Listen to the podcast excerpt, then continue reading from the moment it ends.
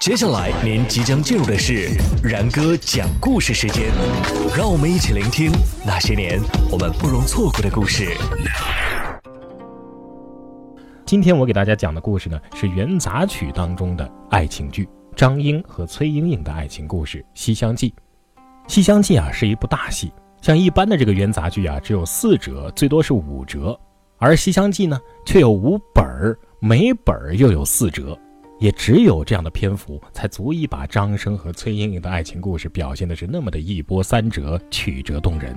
而我今天讲的版本呢，就是元杂剧当中描述的这么一个故事。这个跟唐代诗人元稹写的《莺莺传》啊，情节和这个结局呀略有不同。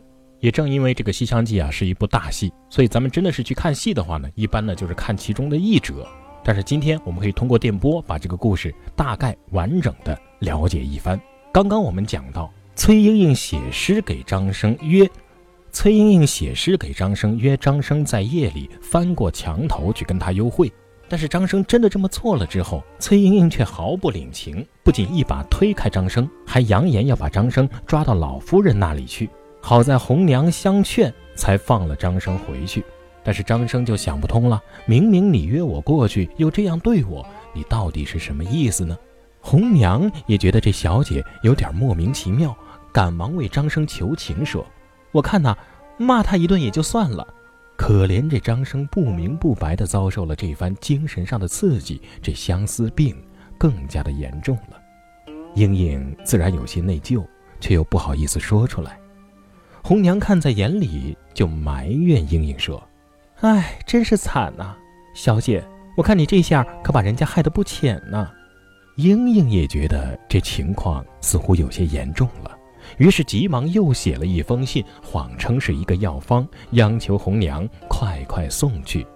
红娘心有余悸地问道：“小姐，你该不会又是在捉弄人家吧？”莺莺却说：“哎，你放心吧，这贴药方啊，肯定有效。”张生接到书简一看，哪儿是什么药方啊？分明是莺莺用诗歌在向他道歉呢。最后呢？还写道：“寄语高堂休永赋，今宵端的雨来。”意思就是说呀，他要效法巫山神女约会楚襄王的故事，真的要约张生来幽会了。当天晚上，热心的红娘果然把莺莺小姐送进了张生的房内，两个真心相爱的人就这样背着老夫人成了夫妻。可是没过几天，老夫人就察觉到这莺莺神情恍惚，体态异常。她还从小儿欢郎那里得知，前几天晚上这红娘都陪着莺莺去烧香，半夜都没有回来。老夫人气得连忙唤来红娘问个究竟。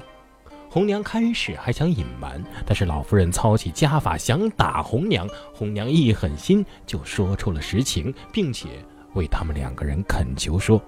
老夫人，他们两个不识忧，不识愁，一双心意两相投。夫人，您何必要这样拆散他们的好姻缘呢？常言道，女大不中留。呸！还用得着你来教训我老人家？这都是你这小贱人的不是，为他们牵线搭桥。错，这既不是我的不是，也不是张生和小姐的不是，而实实在在是夫人您的错呀。这红娘毫不客气地接着说。当时贼军围困普救寺，夫人曾经亲口应允，凡是能退得贼军者，就把小姐许配给他为妻。如今是您没有信守承诺，失信于人家张生。再说了，您既然不肯应允这门亲事，也应该让他们早早分开，而不应该让他们同居西厢，而能够早晚见面。这样时间一长，不出事才怪呢。你你这么说，你还有理了？老夫人差不多都要被他气糊涂了。而这红娘呢，索性把自己心里想的全都说了出来。眼下呀，老夫人若是还不打算成全他们，我看一来是会辱没相国家的名声，二来这张生日后要是功成名就了，惊动了官司，老夫人您岂不是要落下一个治家不严之罪吗？何况啊，如果再追究下去，老夫人您那背信弃义的事儿也迟早会被抖了出来，那不是更丢人吗？聪明的红娘讲的这一番话，把老夫人说的是目瞪口呆，哑口无言。最后，老夫人只好把女儿和张生叫来，当面允下了这门亲事。不过呢，老夫人对张生又提出了一个要求：张生啊，我虽然答应了把英英许配给你，不过你要晓得，我们崔家三代不招没有求得功名的白衣女婿，所以呢，你最好明天就进京赶考去，得官之后再来见我迎娶英英，否则呀，你就不要回来了。你听明白了吗？张生点着头说：“是，老夫人，我听明白了。”第二天一早，老夫人就在十里长亭摆下了筵席，给张生饯行。这一天正是碧云满天、黄叶落地、西风阵阵、大雁南飞的时节。张生依依惜别了亲爱的恋人，美丽的英英呢，含泪相送，反复叮咛，叫他不论是否考取了功名，都要早早回来。当张生独自上路走到草桥歇宿的时候，因为心中充满着离愁别恨，竟然做了一个非常可怕的白日梦。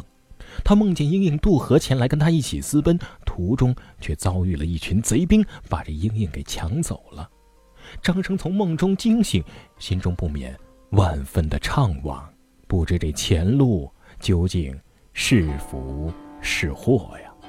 咱们转过头来再说，这老夫人的侄儿郑恒，在接到老夫人的信之后呢，便从京城赶到了河中府。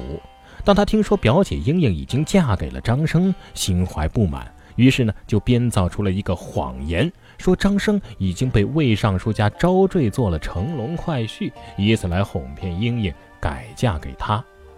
幸亏这红娘跟白马将军杜阙从中帮助，拆穿了郑恒的谎言。而就在这个时候呢，张生也不负众望，金榜题名中了状元，赶回来迎娶了英英。白马将军杜阙还做了他们二人的主婚人，而那郑恒自知有罪，无颜面对这对新人，竟然触树自尽了。经过了这么多的坎坷和磨难，这张生和崔莺莺的爱情终于算是云开雾散，得以团圆。一对有情人终成眷属，一曲爱情的颂歌也得以流传千古。好了，那么关于《西厢记》的故事呢，咱们就先讲到这里。相信这些故事啊，有的朋友是非常熟悉，但是今天我们通过电波啊，通过声音的方式呢，再次的把它回顾一番，可能也会别有一番感受。接下来呢，节目还有一些时间，咱们呢再给大家讲一个同样是元杂剧四大爱情剧之一的《墙头马上》的故事。可能熟悉的朋友就会少一些，但是这部剧呢，却先进的对门当户对和父母之命、媒妁之言这样的婚姻观念和制度进行了大胆的反抗，即便是在今天来看，也有相当的借鉴意义，在整个元代戏曲当中啊，也占有非常独特的地位。那么这其中的故事究竟是怎样的呢？不要走开，马上回来，接着为您讲述。